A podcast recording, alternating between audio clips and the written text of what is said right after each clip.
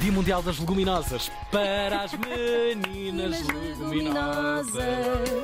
Elas são uma garantia de subsistência em várias regiões do globo, já aqui nesta emissão. E é o Dia. Mundial das Leguminosas. Pois é, o dia mundial, delas. porque há leguminosas. Este programa nasceu com o Dia Mundial dos Cogumelos Salteados. Verdade, verdade. Campanha que vos entrou pela casa dentro através da- da- dos vários canais RTP, mas hoje, como era Dia Mundial das Leguminosas, tínhamos de é. carimbar e ainda é. Até, o dia acaba- até às 11 da noite, isto, ui, tanta leguminosa que vamos deitar abaixo.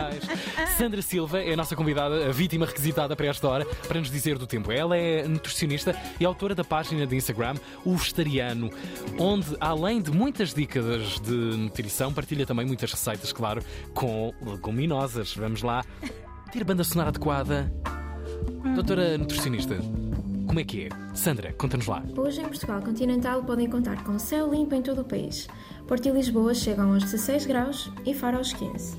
Nos Açores, hoje estará céu com muitas nuvens e aguaceiros para o final da tarde. Ponta Delgada chega aos 17 graus. Na Madeira, o dia será de aguaceiros e possibilidade de trovoada. Funchal chega aos 17 graus. Hoje é o Dia Mundial das Leguminosas. Sabe o que são? As leguminosas incluem o feijão, grão de bico, ervilhas, lentilhas, favas e até os tremoços. São um grupo de alimentos bastante ricos em proteína, assim como ferro, ácido fólico e fibra.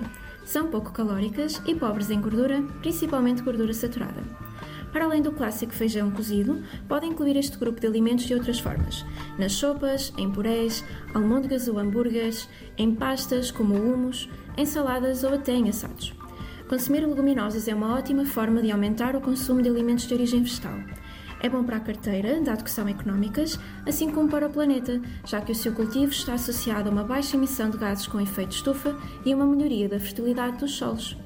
Se agora está a pensar que esta mensagem não serve para si, pois fica muito desconfortável quando come leguminosas, nomeadamente muito inchado e com flatulência, então experimente e recomendo menores quantidades, mas com mais frequência, até se ir habituando. Também pode optar por demolhar as leguminosas e cozinhá-las em casa, pois isso geralmente torna-as mais digeríveis. Olha. Feliz dia das leguminosas! Ai, que voz tão querida. Olha, obrigado. Nunca fiquei tão contente ao ouvir alguém falar sobre leguminosas, confesso. Ah, pá, não Tu és tão engraçada. Joana Gama, sim, por acaso. Podíamos bem ideia. começar a usar eh, este. Os enlatados. Sim, sim, esta coisa que aparece de vez em quando, com muita, com muita risa.